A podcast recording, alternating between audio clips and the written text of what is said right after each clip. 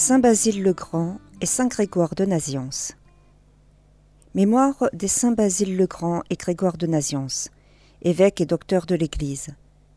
Basile, évêque de Césarée en Cappadoce, appelé grand pour sa doctrine et sa sagesse, enseignant aux moines la méditation des Écritures, le labeur de l'obéissance et la charité fraternelle. Il organisa leur vie par des règles qu'il avait lui-même rédigées. Par ses écrits excellents, il instruisit les fidèles et se distingua par son souci pastoral des pauvres et des malades. Il mourut le 1er janvier 379.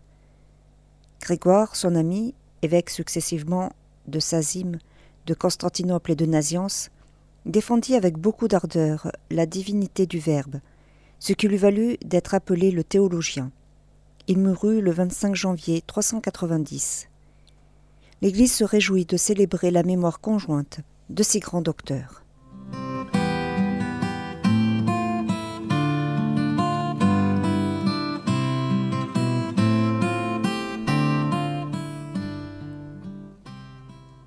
À Rome, vers 136, la mise au tombeau de saint Télésphore, pape. Au témoignage de saint Irénée, il fut institué septième évêque de cette ville depuis les apôtres et rendit un glorieux témoignage. Au territoire de Corie, au trentième mille de la ville de Rome, au quatrième siècle, les saints Argé, Narcisse et Marcelin, martyrs. À Marseille, en 594, Saint Théodore, évêque. Alors qu'il s'efforçait de restaurer la discipline ecclésiastique, il fut condamné par les rois Childebert et Gontran, et trois fois envoyé en exil. Saint Bladulf, prêtre et moine, vers 630, disciple de Saint Colomban au monastère de Bobbio, en Émilie-Romagne. Dans le désert des cellules, en Égypte, vers 408, Saint Macaire, surnommé l'Alexandrin, prêtre et anachorète, célèbre pour ses austérités extraordinaires et ses exploits ascétiques.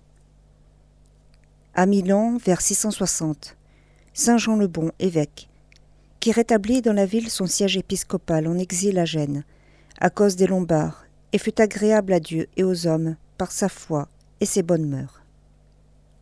En 672, dans la région de Tulle, Saint Viance, ermite. À Limerick, en Irlande, au septième siècle, Saint Minchin, vénéré comme évêque. Au monastère de Corbie, dans la région d'Amiens, en 826, Saint Adalar, abbé, qui disposa toutes choses pour que chacun ait suffisamment, c'est-à-dire que personne n'ait de superflu, et que rien ne soit gaspillé mais que tout soit bien réparti pour la gloire de Dieu. À Saint-Jean de Maurienne, en 1146, Saint Hérald, évêque, qui tend à la solitude des portes que sur le siège de Maurienne, unit à la prudence et au discernement du pasteur l'austérité et les mœurs des chartreux. À Troiana, en Sicile, au XIIe siècle, Saint Sylvestre, abbé, qui vécut sous la règle de Saint Basile à Forlì en Émilie, l'an 1397. Le bienheureux Marcolin Amani, prêtre de l'ordre des prêcheurs, qui passa toute sa vie, avec la plus humble simplicité, dans le silence et la solitude, ainsi que dans le service des pauvres et le soin des enfants. La bienheureuse Stéphanie Quinzani, vierge du tiers ordre de Saint-Dominique, 1457-1530 les bienheureux Guillaume Repin et ses compagnons, martyrs, en 1793-1794. Martyrs de la Révolution française à Angers et à Avrier, Guillaume et ses 99 compagnons, 11 prêtres, 3 religieuses et 85 laïcs, furent guillotinés du 30 octobre 1793 au 28 mars 1794, ou fusillés du 12 janvier 1794 au 16 avril 1794. Enfin, à la Chine, au Québec.